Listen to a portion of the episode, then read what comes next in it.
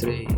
Alô, alô! Isso não é um teste. Repetindo, isso não é um teste. Está no ar mais um Emoções Misturam Ovos e nós estamos na temporada Resistência ao Medo. Quando começou essa temporada, eu tinha uma ideia de começar a apresentar novas bandas ou pessoas que se destacassem, artistas que se destacassem nesse projeto. E com o retorno da cena começando a borbulhar e um monte de projeto interessante que tem aparecido no último ano, eu acho que é importante a gente também abrir espaço mais pra galera do underground, pra não ficar tanto naquela, naquele rolê. Ah, Pablo, só entrevistas grandão, é só gente fodona, não sei o que, só. Então, por que não falar sobre as pessoas que estão começando a fazer história? E no episódio de hoje eu vou chamar esse formato de Emo Apresenta. E eu vou receber nesse programa agora, que vocês vão escutar daqui um pouco, o Kim da banda Broken, tá? A Broken é uma banda bem nova, muito pouco tempo de duração. Só que amanhã ela tá lançando o seu primeiro EP, amanhã dia 23, o podcast está saindo dia 22 de setembro. Então amanhã dia 23 de setembro está saindo seu primeiro EP que é Chorar, Sorrir, tem cinco músicas. Eu gosto muito dessa, desse rolê que eles brincam de ser o emocore rajada, né? Até a gente faz uma piada sobre isso. Eu peço um pouquinho me explicar isso no bate-papo que a gente fez, mas é isso, a gente tem aí o Kim bombando e escutem o Kim e a história da Broken, depois corram lá no Spotify, escutar eles, vão nos vejam os videoclipes deles lá no YouTube, então vai estar tá tudo na descrição do post aí. Fiquem com o Kim aí da Broken.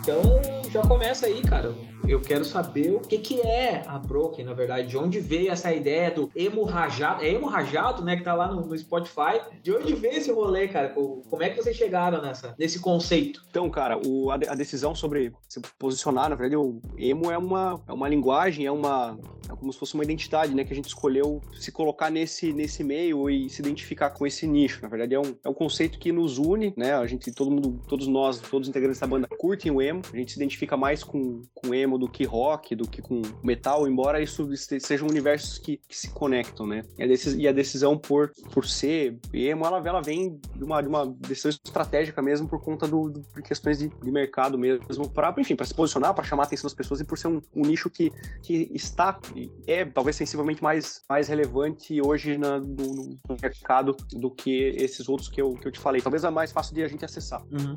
E a história da banda, de onde nasceram? Como é que, como é que chegou nesse rolê assim? Cara, a Broken nasceu, nasceu faz um pouco menos de um ano, a gente começou que a gente começou a se, se encontrar. Ela nasceu precisamente de um convite do Ariel, que é nosso batera. Ele me convidou, ele, enfim, a gente já, já se conhecia, já tinha uma amizade, mas não era uma amizade próxima. E por enfim, por uma situação ali de, de, de uma, uma, situação trágica que ele passou na, na vida dele, que foi o, o falecimento da, da namorada dele por um, um acidente de trânsito. Enfim, uma história que a gente já, já tratou, já, já uhum. falou disso na, na internet. É, ele me chamou para ajudá-lo a produzir uma música em homenagem a ela. Então nós, nós nos reunimos, a Broken nasceu quando nós nos reunimos para compor a música Nada Dói Tanto Quanto Nunca Mais, que já foi lançada agora faz um, pouco mais de um mês, né? Uh, então, daí nós nos, nos, reunimos com mais dois amigos, que é o Guter e o Lucas, e a partir disso, enfim, com, com a sinergia que nasceu ali, nós começamos a fazer, fizemos uma música, fizemos outra, outra, outra, outra, e a, e a coisa começou a, enfim, a gente viu que tinha sinergia e, e, decidimos montar, montar a banda, montar a Broken e voltar a tocar, né? Então é daí, a, a história basicamente é essa, não tem muita frescura, se a gente se reuniu para compor Nada Dói Tanto Quanto Nunca Mais e fomos, e daí a partir disso avançamos para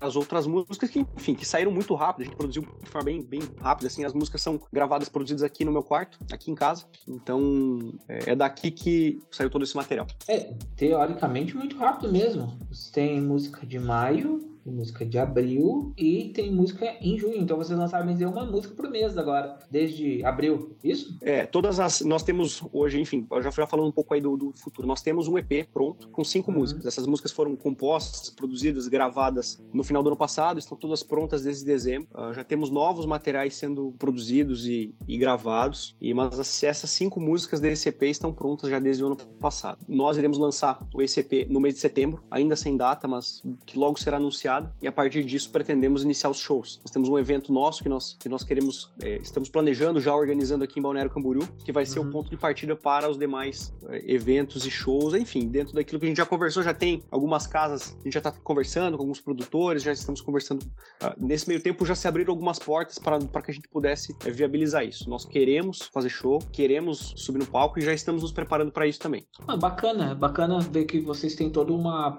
construção e vocês estão bem embasados já para começar a fazer um, um, trabalho mais completo, né? E assim, ah, querendo ou não, né, o que, vocês são aquele tipo de bandas que a gente chama de filhos da pandemia, né?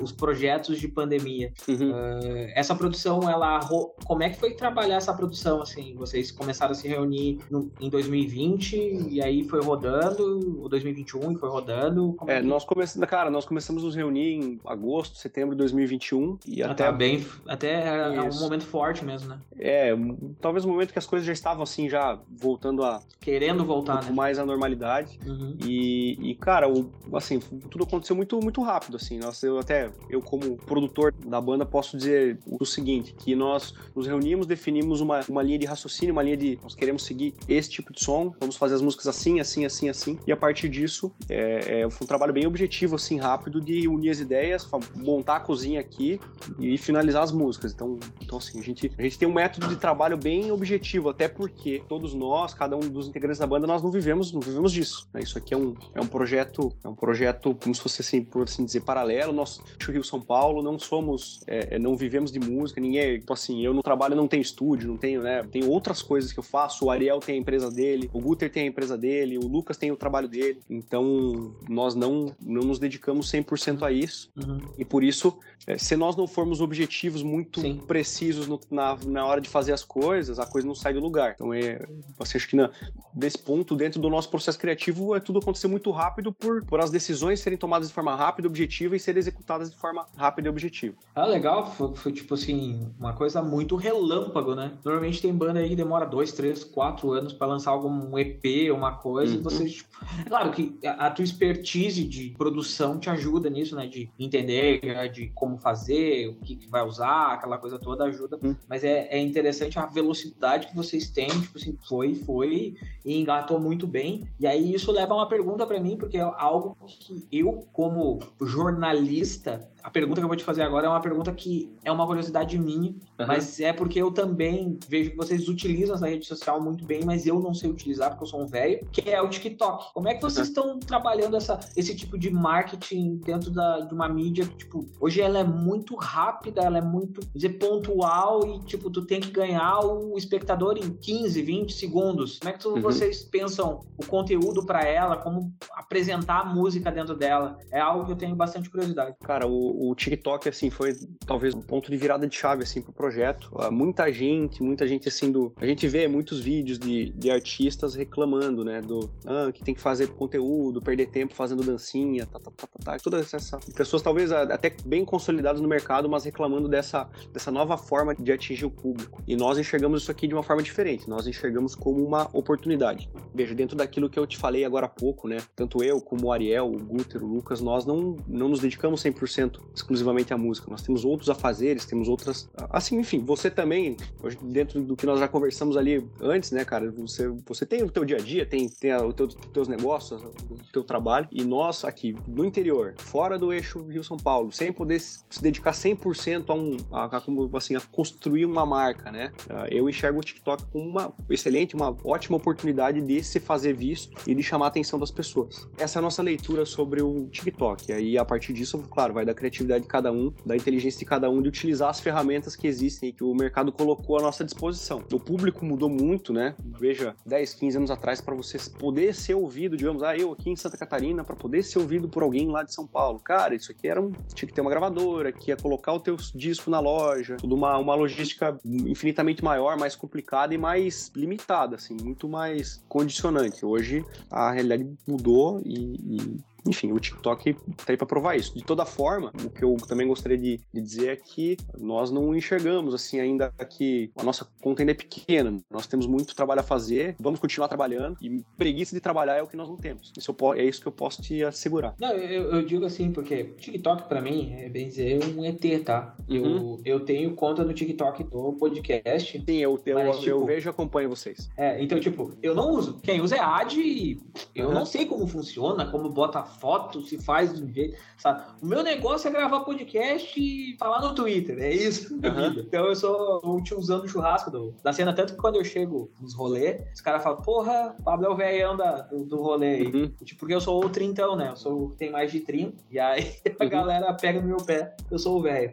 É, faz parte do negócio. Por isso que eu digo, bom, o TikTok pra mim é uma coisa muito diferente, até porque eu, eu tava estudando esses dias e eu vejo que o emo tem crescido muito dentro do TikTok exatamente por, não por dancinha, mas tipo assim, ah, tem aqueles, aqueles desafios, as brincadeiras, pá. Aí os caras pegam, postam parte de música, fazem essas coisas assim, e tem dado muito certo, assim, pra ajudar também a fomentar esse retorno do emo. E aí ela vem com a minha pergunta final, pra facilitar já, e a gente, uhum. a gente vai. O que, que tu tem achado, o cara que viveu o emo antigo e esse novo emo? Uhum. Quais as diferenças que tu vê entre eles? O que, que tu vê pro futuro do emo, assim, depois dessa muda, todas essas mudanças? Cara, as pessoas têm falado muito, assim, da volta do emo tal. Eu vejo um pouco de cautela, assim, essa, essa afirmação. Porque, veja, existe uma cena, assim, no exterior, uma cena grande, que voltou a se formar um hype que voltou em relação ao emo, ao visual emo, ao visual alternativo, assim. Mas no Brasil, ele, é, isso ainda é muito embrionário, muito pequeno, assim, se nós pensarmos em termos de, vamos comparar o que, né, existe a cena, claro, naturalmente ela existe, mas vamos compará-la com a cena do hip hop, compará-la com a cena do funk, do, do, sertanejo, por exemplo, é infinitamente menor, então, assim, o,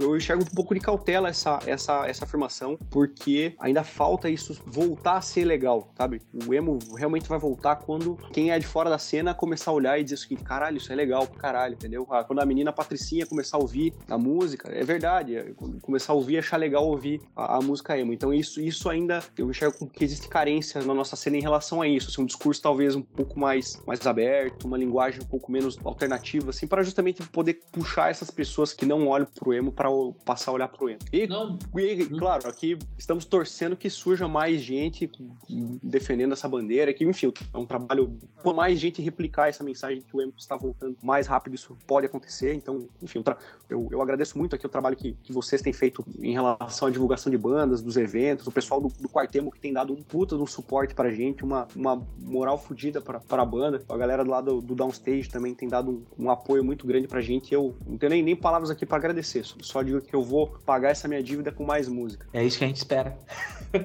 Isso aí, isso aí. Cara, bacana demais. Gostei muito de bater um papo contigo. Tô ansioso para esse EP aí, que vem a setembro, que vem as datas, que venha tudo que a gente, pra gente poder conhecer mais da Broken, ouvir mais da Broken e ver ela estourando aí, indo pro sudeste, indo pro nordeste, indo pro norte. Eu concordo contigo nesse sentido, só para finalizar, né? Eu concordo contigo nesse sentido de, tipo, ah, tá faltando alguma coisa main, estourar no mainstream pra gente chegar lá. Eu acho que sim, deve estar tá faltando. Talvez a gente tenha até artistas grandes pro nível brasileiro, né? se a gente for botar uhum. dentro do rock aí, a gente tem a Fresno que tá tocando no Lula Palusa, tem a Menores Atos que toca no Lula Palusa também, a gente tem a Dai aí que, querendo ou não, é uma artista, é uma artista pop que gosta de emo e, e não, não tem medo de fazer uhum. o som dela diferente, mas talvez seja isso, né? Tá faltando a gente chegar lá na matéria do Fantástico do fim de semana. e fazer os caras chamar atenção de novo. É.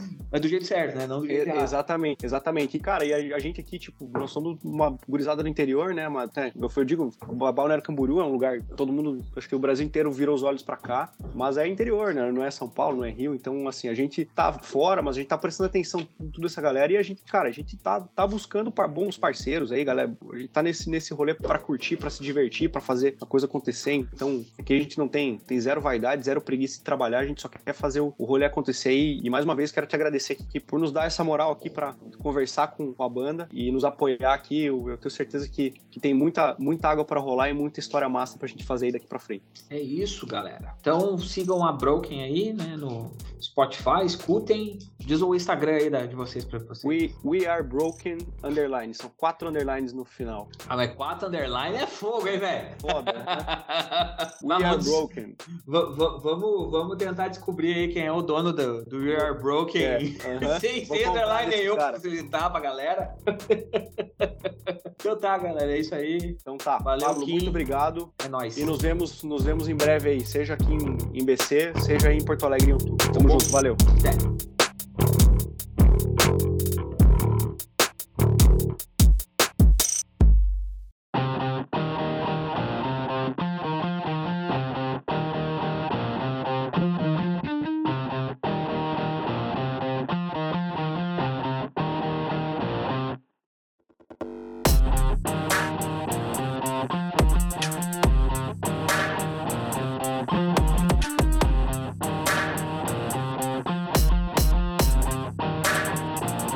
Pessoal, terminou aí esse bate-papo. Foi um bate-papo curto. Ele aconteceu faz um tempinho já. Acabou de calhar da agenda do lançamento do, do EP da Broken bater exatamente perto do dia que eu ia lançar esse podcast. Então deu que bom que deu tudo certo. Gosto muito do trampo desse quarteto aí. Então corram lá, escutem meia-noite do dia 23 o Chorar Sorrir, que é o EP deles. Tem cinco musiquinhas, tá todos os links aí no post. Eu quero que vocês escutem e depois falem aí para nós o que vocês acham. E aí ficam os recados de sempre, né? Apresentem o emo para todo mundo que vocês quiserem, façam com que eles venham aqui escutar as histórias, escutar todos os podcasts que já passaram. A gente tem muitos programas legais. Na semana que vem, nosso próximo podcast é um podcast histórico, tá, galera? Então eu não vou dar spoiler, ainda mais é um podcast histórico semana que vem. E eu quero que vocês venham escutar. E é um podcast que tem tudo a ver também com as eleições que estão se aproximando. Então peço muito que vocês escutem. Sigam a gente nas redes sociais aí. Tem o Instagram do Emo, arroba emoções misturam ovos. Tem também o nosso e-mail, que é emoções misturam ovos, arroba gmail.com. Emocões, né? Sem ser cedilha. Siga a gente nas redes sociais aí, arroba Papo Sarmento no Twitter, no Instagram. Podem seguir aí o Diego Bacchini também no, no Instagram. Tem o Igor Tavares no Instagram o Ságio, o Daniel, o Graminha, tem uma galera aí que vocês podem seguir. Então eu só tenho a agradecer a todo mundo que tá aí. É isso. Um beijo, um abraço, uma lambida e tchau.